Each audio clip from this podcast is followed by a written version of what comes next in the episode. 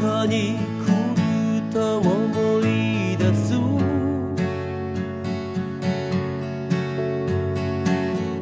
まだ夢ばかり Hello，大家好，我是梁毅，这里是超智游戏 Complex Game，我们一起面对这个世界的复杂、失控、不确定。からたなびく風が俺を昨日へと さらってく开始要先声明一下哈，就本期节目并没有任何关于快速搞钱的方法哈，也没有任何理财投资的建议，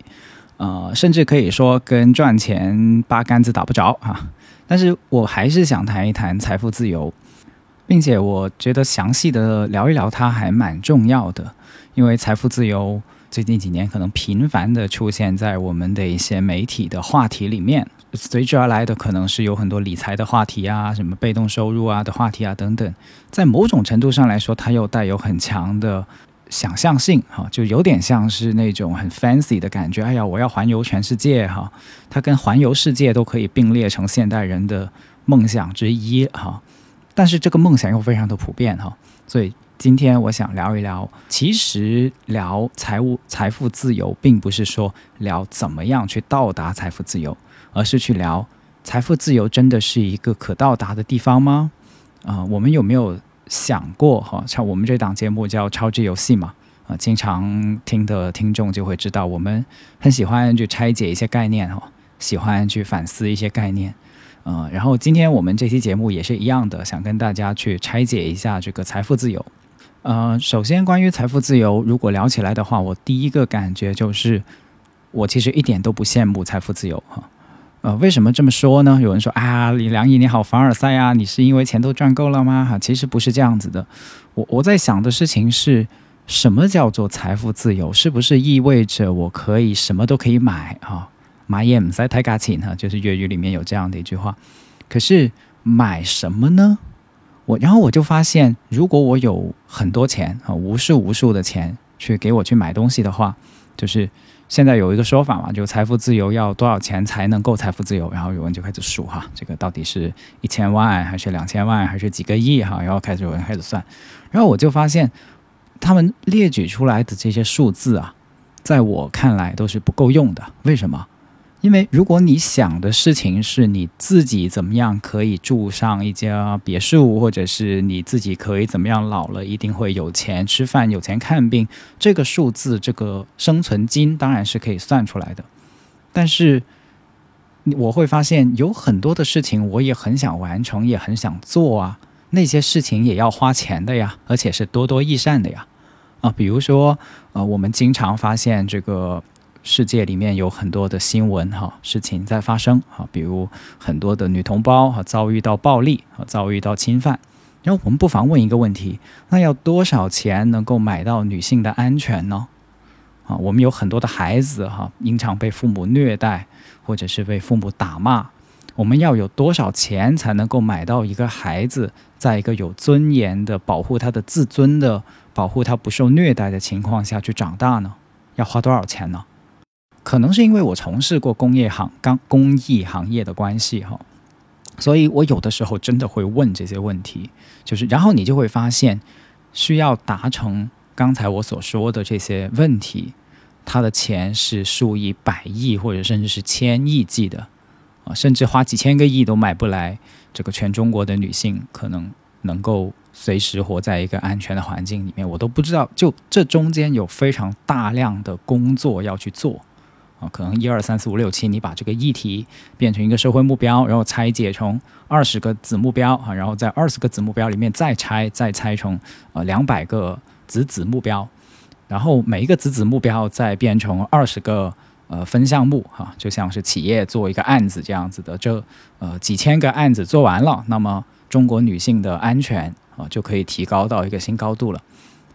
这这是可能想象的，或者说可以想象的。举个例子，比如像高铁哈，高铁如果我们放在几十年前去想象的话，根本不可能想象它能够建起来，对吧？但是其实高铁建设起来的过程，就是我刚才所描绘的这样子，不断的把它变成一个目标的拆解，然后拆成拆成拆成不同的小的项目，然后投资哈，然后基础设施建设，然后最后把它建设起来，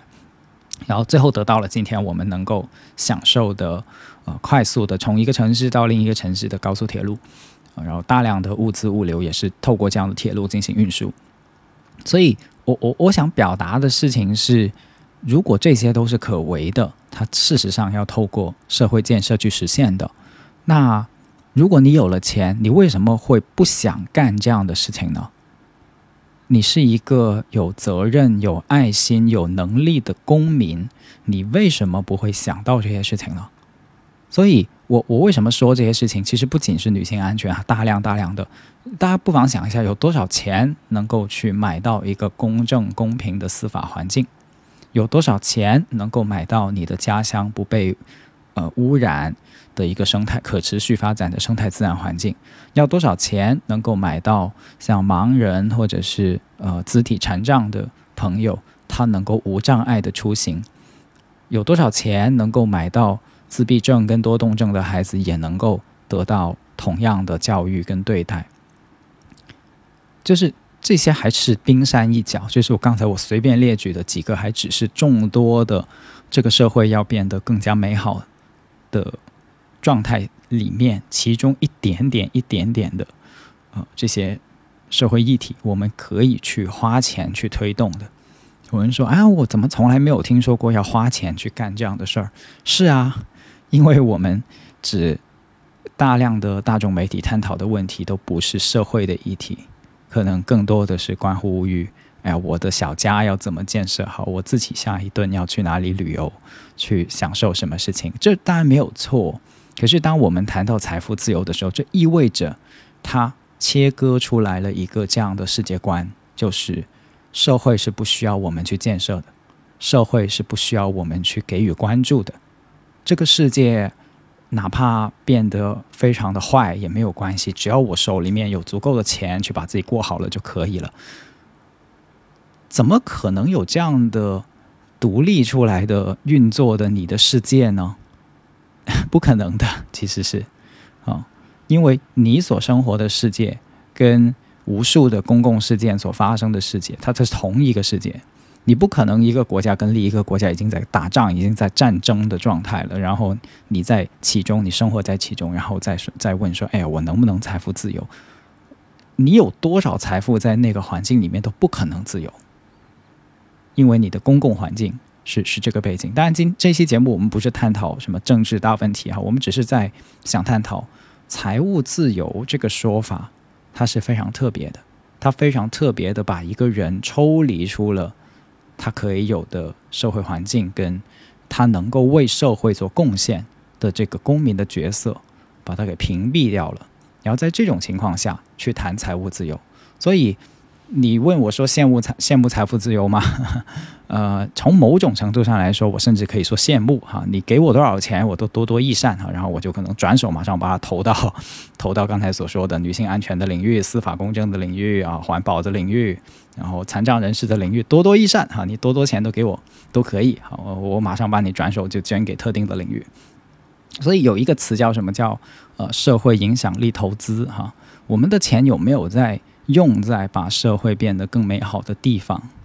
还是掌握在了个人的手里，然后只是在运用在一些个人的享受啊、个人的消费上面，它是它是非常非常不一样的。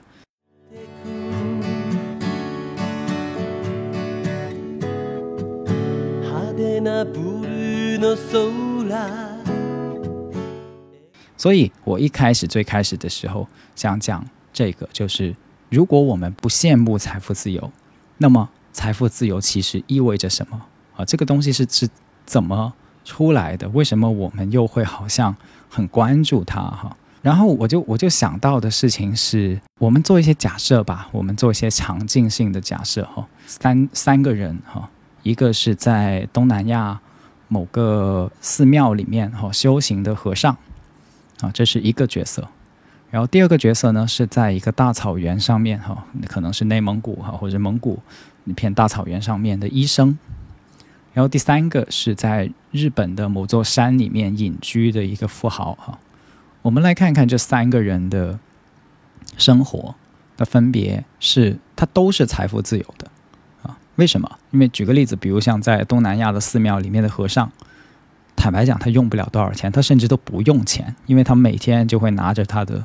钵去乞食，就是他吃的东西都是从身边的这个信众那里去化缘而来啊。其他人把自己的饭装一点或食物给到一点，放进他的钵里面啊，他今天拿到什么他就吃什么。啊，这个是有传统的哈，今直到直到今天为止哈，还是有一些呃和尚修行，他是过这样的生活，所以对于他来说，他财务自由了。可是你想过这样的生活吗？你愿意过这样的生活吗？对于这个和尚来说，他是财务自由的，他才没有财务烦恼，但是他有的功课，他有的自己要过的生活，就是第一，他需要每天的去修行，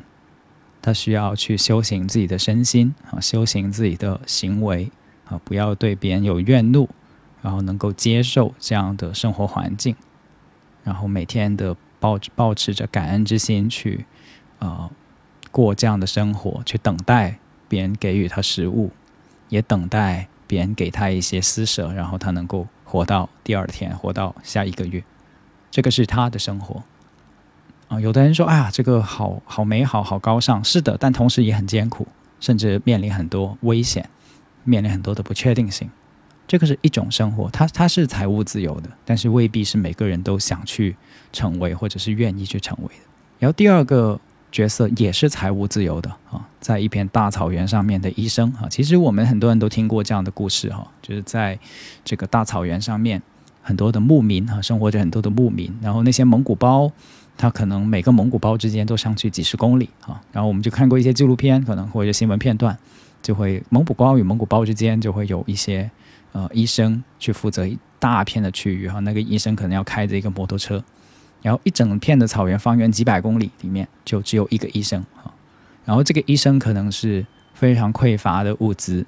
然后也只有一台摩托车，然后他就这台摩托车就要装着他所有的医疗的用品，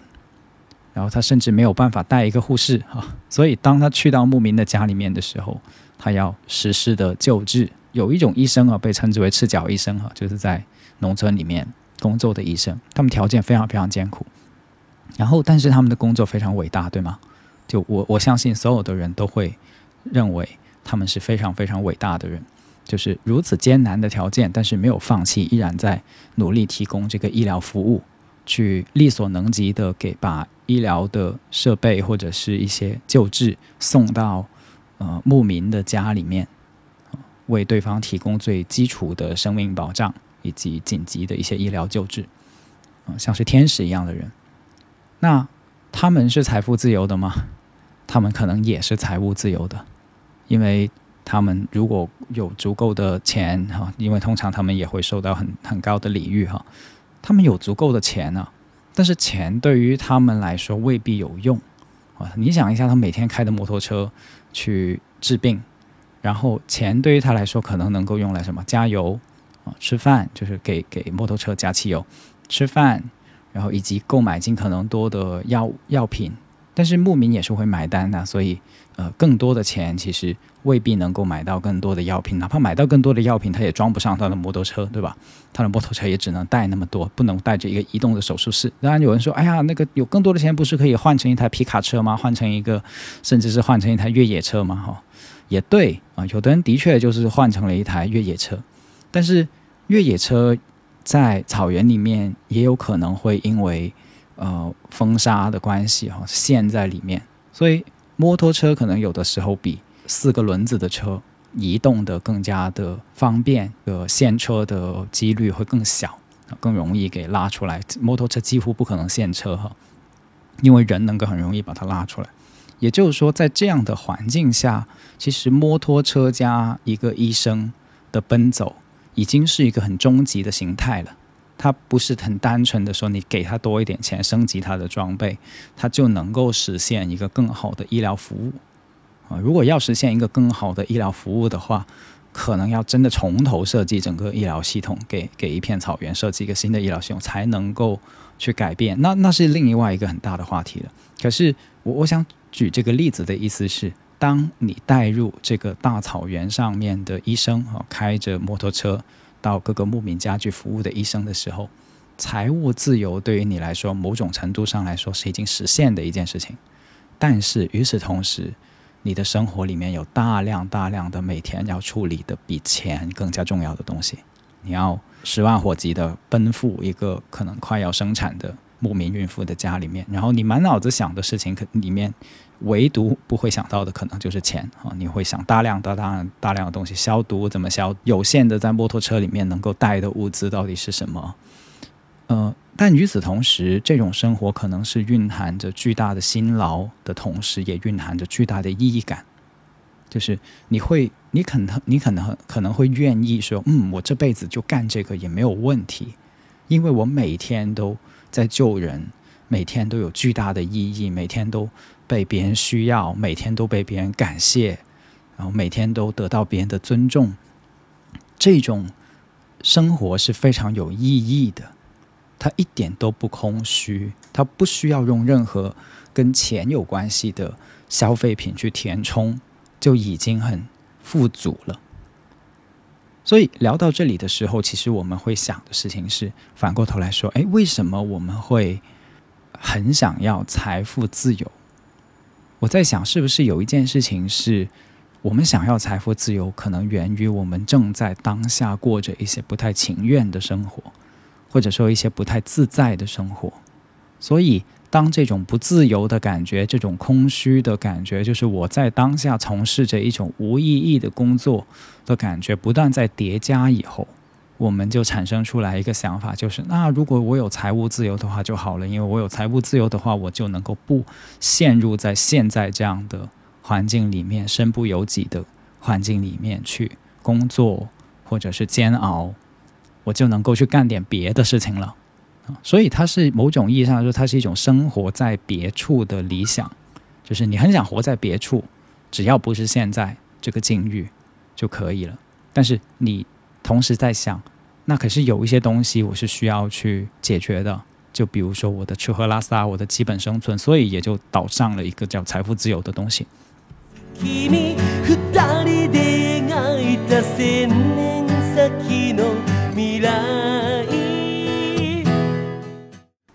然后第三个例子是一个大叔哈，一个大概四五十岁的大叔，可能有的人看 B 站的视频有看到过这个人哈，就是去采访一个生活在日本某个沿海城市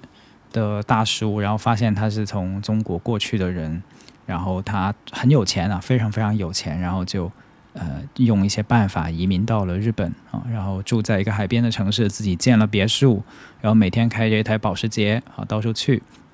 然后到处去干什么呢？就是去运木头哈，就是他去去买一些原木，然后运回自己的家里面，然后做木工啊，修家具啊，然后变成自己的别墅里面的一些家具这样子，然后经常的。呃，泡妞哈，就是去去交不同的女朋友哈。听说，据他自己所说啊，交过无数的女朋友哈，但是没有一个老婆啊，没有一个最后成为他的老婆。就就这样子的生活啊，已经持续了几十年的时间。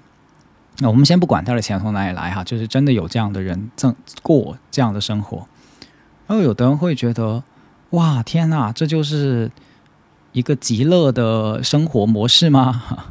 啊，这不就是最终极意义上的自由吗？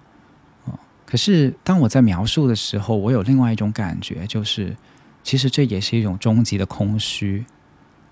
啊，我不知道你们能不能感受到他这种生活。我在想，这跟当年大清朝在玩斗蟋蟀的那些老大爷有什么区别吗？啊？就是每天起来啊，不愁吃喝，不愁不愁吃穿，然后提着个鸟笼哈，或者说提着一个蟋蟀的呃那个笼子，然后就去找别的人，然后去斗蟋蟀，然后就回家，然后过个几十年，然后清朝就亡了啊。这些所谓我们现在把他们叫清朝的纨绔子弟啊，都不知道发生什么事情哈，这个然后这他的国家就灭亡了，他的那个朝代就灭亡了。我也我也在这种生活模式里面感到了巨大的空虚感。我我没有看见这种生活跟其他人的关系到底是什么，跟这个社会的关系是什么。呃，就像我们刚才说的，它是一个把人从一个巨大的社会环境跟历史里面剥离、硬生生的剥离出来的一种想象，最后把它扯出来，变成一个很独立的个体的一种想象。你可以说这是一种无限的自由，但同时你也可以说这是一种无限的空虚。然后我也听过一个故事哈，就是另外的一个有钱人哈，他原来是一个程序员，然后早期加入了一家非常非常成功的公司哈，然后到了三十岁的时候就发现自己的公司已经是市值非常高了，然后他就变卖了手上面的原来的股权啊，然后瞬间的就拿到了一大一大大笔钱哈，然后他他就辞职不干了，因为他感觉这个钱已经足够他下半辈子花了，然后他就开始了。他的旅行啊，因为他感觉，哎呀，我一直都在做程序员，在一个办公室里面暗无天日的干着这种活，然后我就开始去旅行啊，他开始去旅行，然后他旅行了几年啊，去遍世界上所有的国家，吃遍世界上所有的米其林。以后，他接受记者采访，他就说，嗯，在这么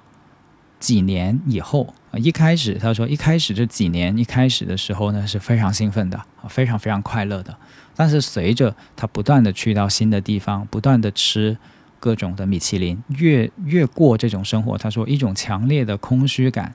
就开始向他袭来，哈，甚至到了后来，他觉得吃什么都不好吃啊，这个去什么地方也好，感觉很孤独，索然无味。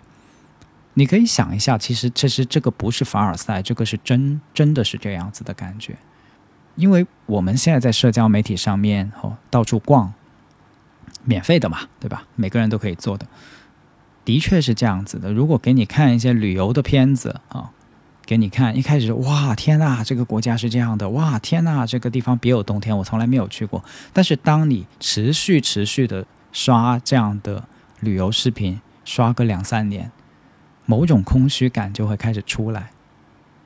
虽然你不是亲身的去到那些地方，但是当那样子的感官刺激重复、重复、重复、重复给你的时候，你也可能会产生这样的空虚感跟疲惫感，因为它在提示你，生活的本质不只是在享受。作为一个人来到这个世界上，不只是因为快乐，不只是因为享受的快乐。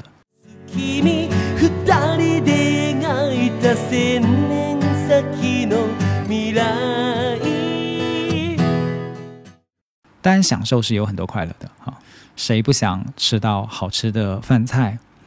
谁不想享受一下什么头等舱？谁不想享受一下什么温泉、什么度假酒店？哈，呃，看着巍峨的高山、深邃的大海，谁不想呢？呃，无数的刺激的体验在等着我们。可是，也有一种快乐是叫做创造价值、为别人服务、帮助到别人、解决到别人的问题。的这种快乐，而这种快乐是我们也是我们生命里面一个，我觉得几乎是不可跳过的部分来的。我很难想象一个纯粹的被别人服务着、享用着这个世界的一切，又不不不为这个世界的任何人去着想的人，他的一生能被称之为有意义，同时又有尊严的一生。因为这种人无一例外的。在历史上都会有一个名字啊，就叫纨绔子弟，对吧？呃，我并不是说这这样子的人生是不可以这样子去过的，但是我们能从很多人的记录，不管是口述还是呃书书籍的记录里面发现，这样的生活在呃我们贫困的时候会很渴望，在我们贫穷的时候会非常的朝思暮想，想过上这样的生活。可是当真的它降临的时候，它并没有那个。想象中那么的梦幻，可能那个梦幻会持续一段极短的时间，但是在过了一段时间以后，它的虚幻性就开始逐渐的显现出来，无可逆转的显现出来，然后你就需要面对你有限的生命里面，但是却空着一大片领域，这个空着一大片领域等等待你去填的，它是没有办法用钱去填的，没有办法用享受去填满的的这个部分。而这个部分是一个很大很大的部分，一个很重要的部分。然后我想，这个被称之为意义、工作、服务人员之间彼此关爱、扶持、创造价值的部分，创造的部分，它之它的存在其实是会让我们的社会变得更有可能性。因为如果我们的社会只是由那些享受的维度构成的话，它很容易就会变成一个只有阶级、只有贫富，我们会变成一个没有办法去变得人与人之间平等的社会，因为我们又把太多的焦点放在了你有多少钱，我有多少钱，这些钱又意味着我们可以分别享受一些什么东西，等级待遇，呃，身份的差异。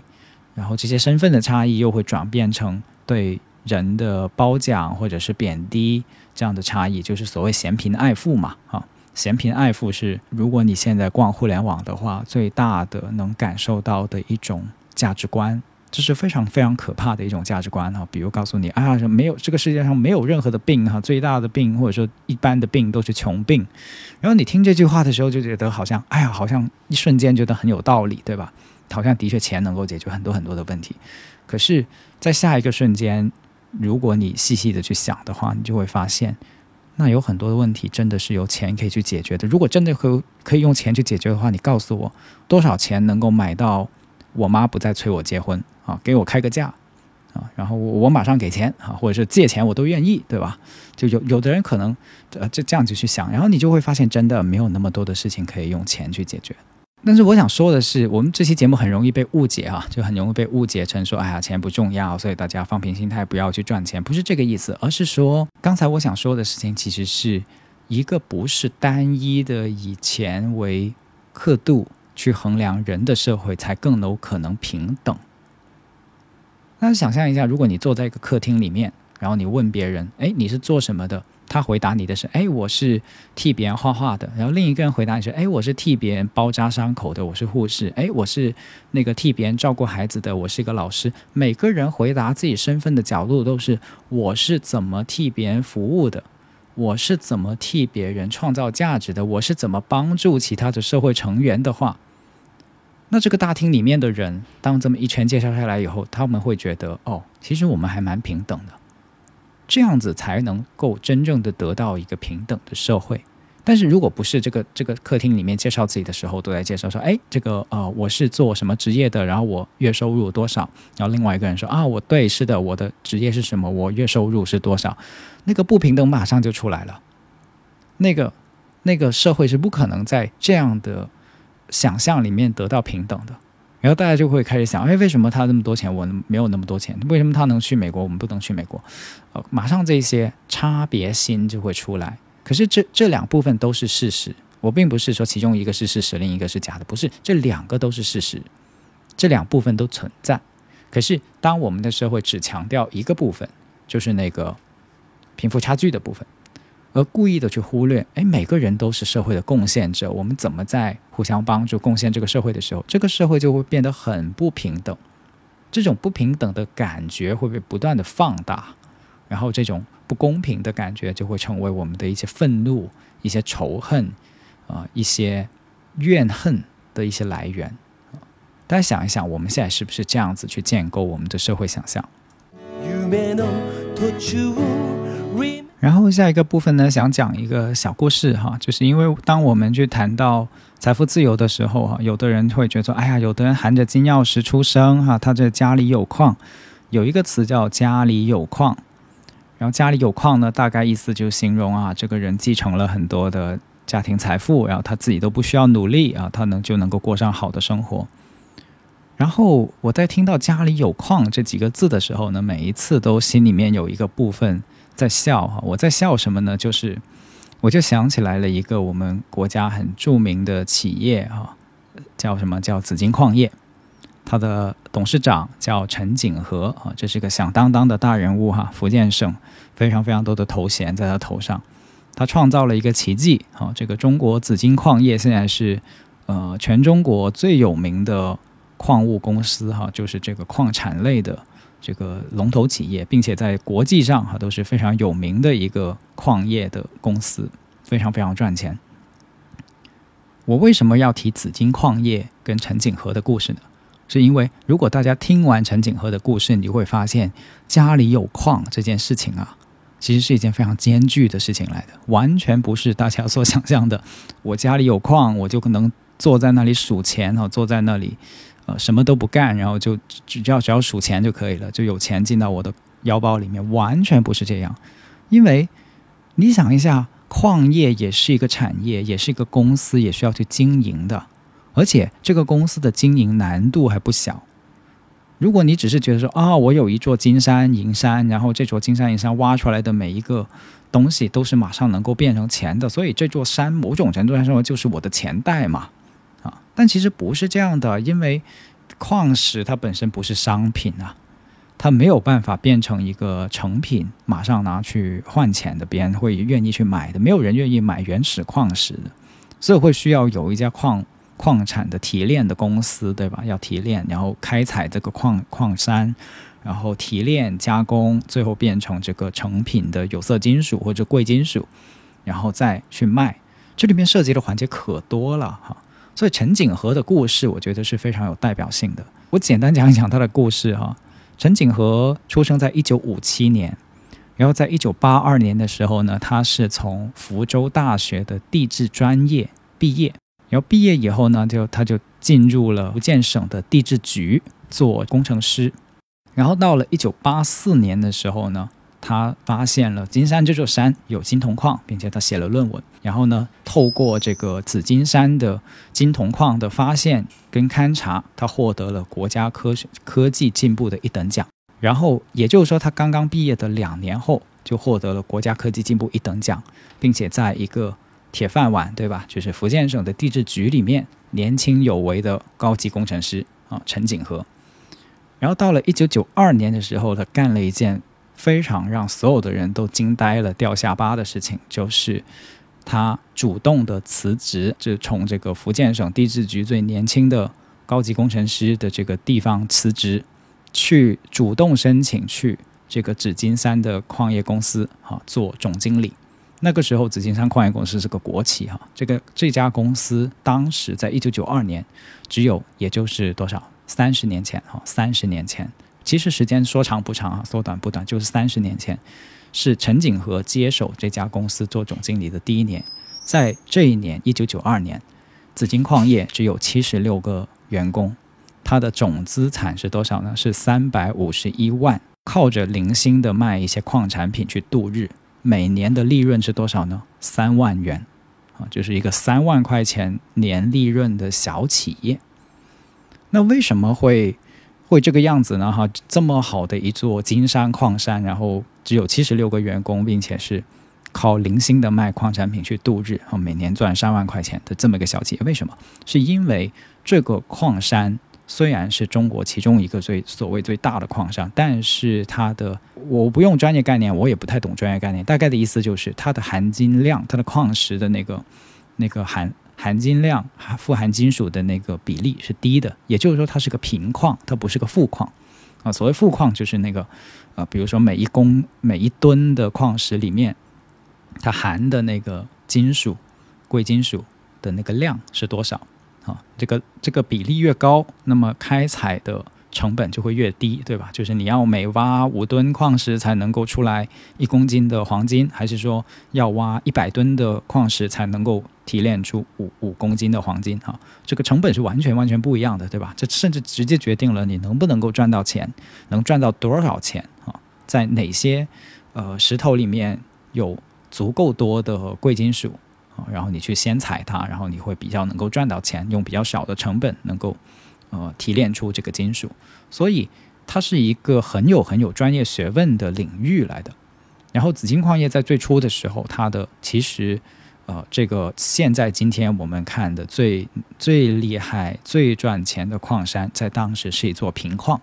啊，所以没有人觉得这是一个非常大的机会。但是陈景和不一样。他觉得这里面有机会，所以他就去了。然后当时去去了以后呢，他做总经理了以后呢，就因为这是个平矿，所以要对这个矿山的体制进行改造，就是要花一些钱啊，把这个平矿变成一个富矿。然后当时呢，就是其中一个方案哈，就是官方出了一个方案，就是对它进行一个全泥氢化。我不知道什么东西哈，它就是就是这么写的，它叫全泥氢化的工程。预计的总投资是多少钱呢？两千九百万。你想一想，每一这个矿每年赚三万块钱，但是它要改善体制，每一次过要投资投下去两千九百万，才能够把它变成一个富矿，然后能够进行规模化的开采、生产、销售啊、经营等等等等。然后陈景和根本没有可能，这家公司根本没有可能拿到这样拿出这样的钱，也不可能贷款贷到这样的钱。但是陈景和的厉害就在这里了。陈景和他专业技术出身，然后他研究以后发现，哎，有一个生产成本比较低的叫堆进法，堆进工艺，他只花了七百万就建成了一座能够年处理五万吨矿石规模的矿山，就把这个三万块钱的小企业变成了一个年规模能够处理五万吨矿石的矿山，这一个非常非常厉害的操作哈。然后，所以大家可以想一想，就是他是怎么从三万块的小公司，就年只赚三万块的小公司，他怎么能够呃说服银行给他贷款哈，贷这个七百万的钱，然后让他投进去，然后马上出来成果哈，然后变成这样的规模的企业。后来这个从就是九十年代哈，一九九六年开始，这个紫金矿业就走上了。就像开了挂一样的啊，变成了在中国非常非常出名的一个矿山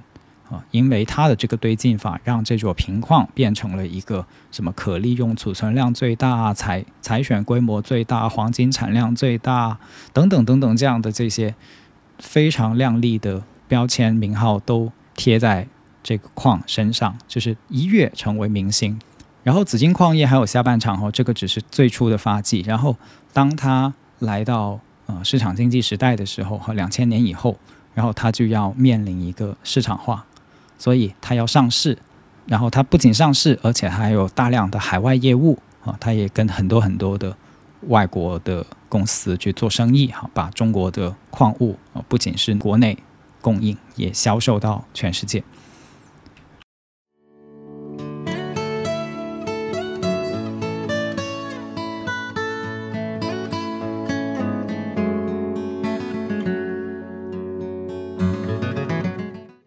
我刚才说的这些，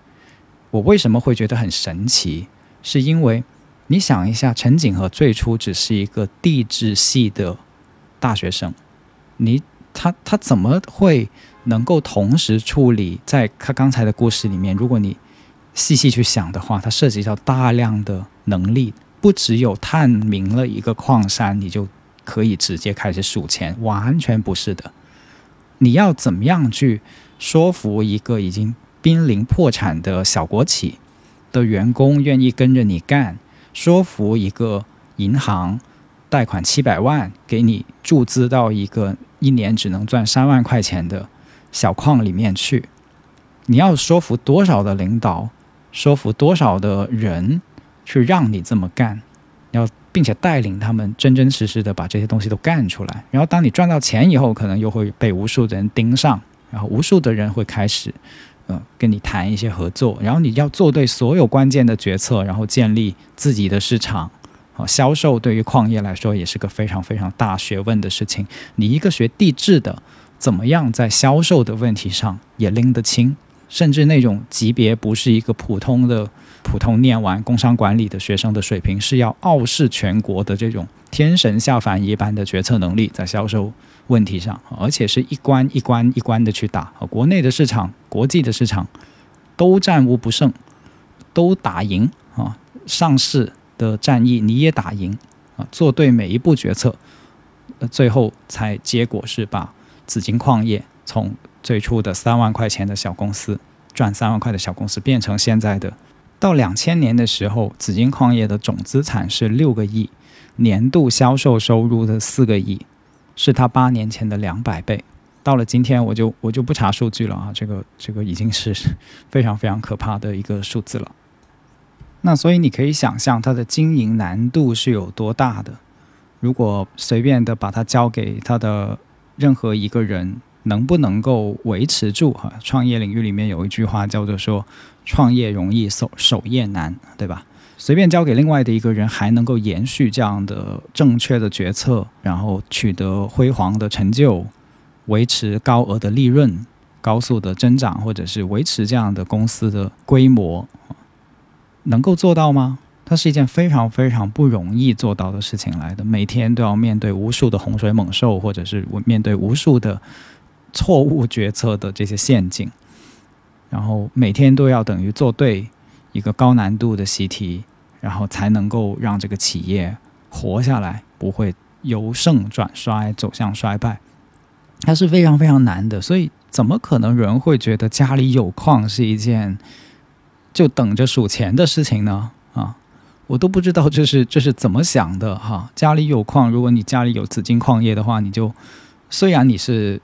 非常全球排名前列的企业，但是你可能一天都睡不着觉啊。这个企业有那么多的人等着你要去养活啊。如果你做错了决策啊，这个企业不要说倒闭了，就是走下坡路，也意味着很多很多人要失业，意味着他们的家庭马上要陷入困境。你怎么睡得着觉呢？你可能会压力很大的。所以从这个角度上来讲，呃，财富自由、家里有矿 这种这种想法，它其实是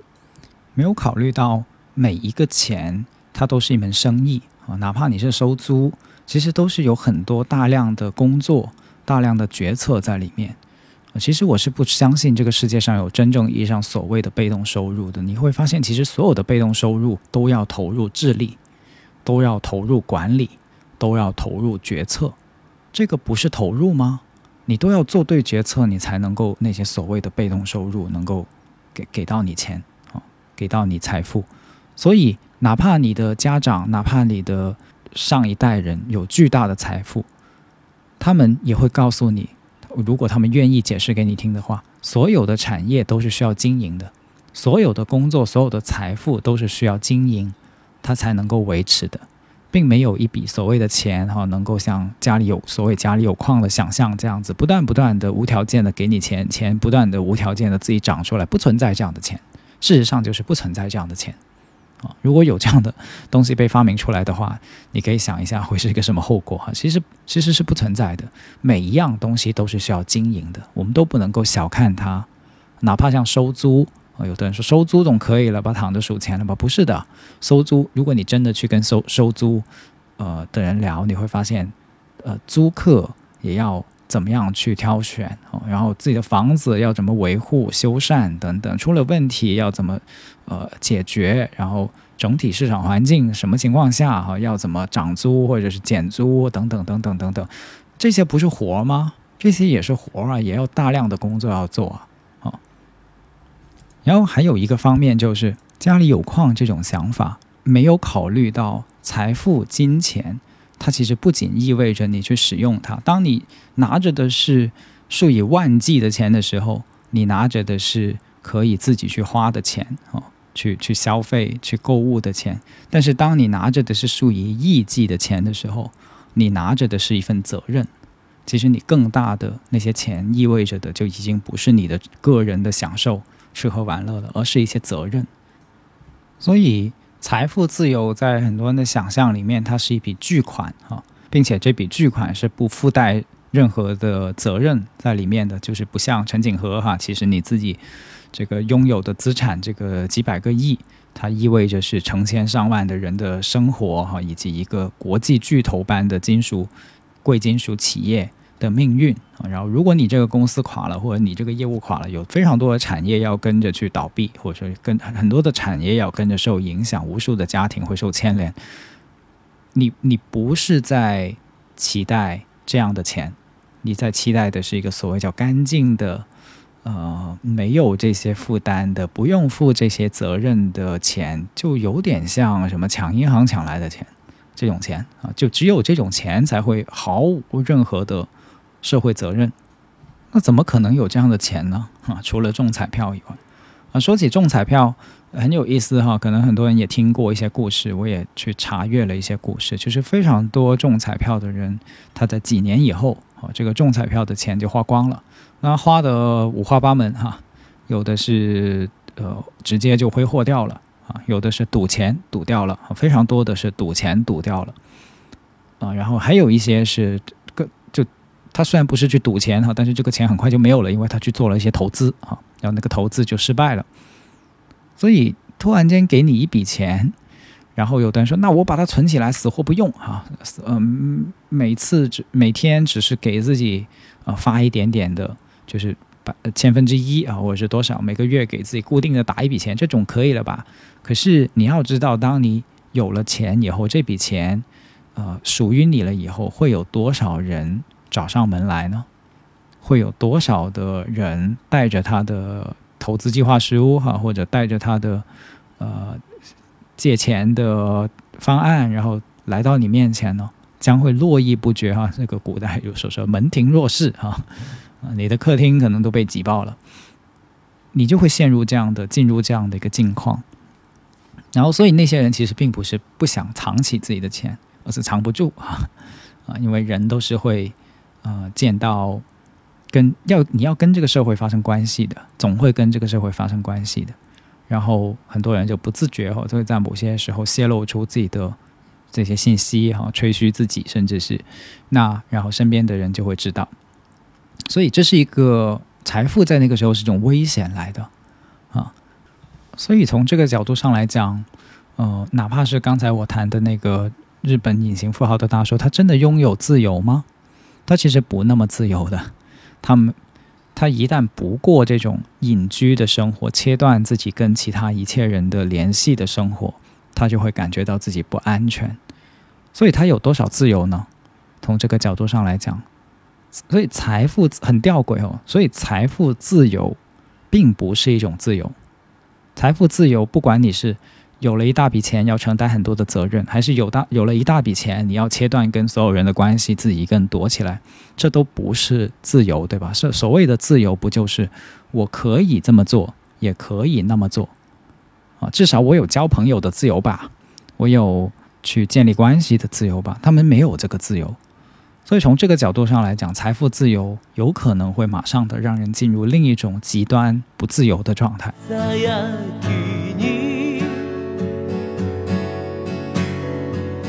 所以我们聊了一整期节目的，呃，财富自由哈，其实是等于在拆解财务财富自由这个很 fancy 的概念的背后的一些，如果我们一旦把它落到实处以后，其实可能有的一些空虚啊，或者是荒诞性。那我们并不是讲否认钱完全的作用了，而只是在说我们要赚的钱其实是什么钱？我们说，其实我们真正想赚的是一些有意义的钱。是能够真正服务他人的钱啊！如果这样子赚回来的钱，我们可能会更觉得心安理得，以及活得更加的愉快。不管是多还是少，至少我们能够确认我们是被需要的，我们做的事情是有意义的，我们是在服务这个世界的，我们是在呃帮助到人的，而并不是在而并不是在助纣为虐的。我想，我想。这就是另一种意义上的财富自由吧。好，那这就是这期节目了哈。最后补一些防杠声明哈，啊，还是还是怕哈，呃，就是这期节目不是让大家不要去赚钱哈，嗯，我觉得好好赚钱，好好享受，然后希望每个听众都能够有足够多的钱去照顾好自己，照顾好自己身边的家人。呃，健康的追求财富，其实是一件非常非常幸福的事情来的啊。所以这期节目讲财富自由，呃，或者说批判财富自由、反思财富自由，其实恰恰是希望大家有呃更健康的能够去享受钱给我们带来的生活跟乐趣，就真正意义上的去享受到它的一个补充。我觉得这些补充能够让我们不只是去幻想财富自由。而是可以去，呃，哪怕我们没有足够多所谓叫足够多的钱去干嘛干嘛干嘛，也能够走进一个富足的状态，走进一个自足或者是对这个世界有贡献的状态，啊，这就是这期节目的初衷了。当然，也欢迎大家在评论区说出你的留言哦，参与到这个话题的讨论。啊、我是梁毅，我们下期再见，拜拜。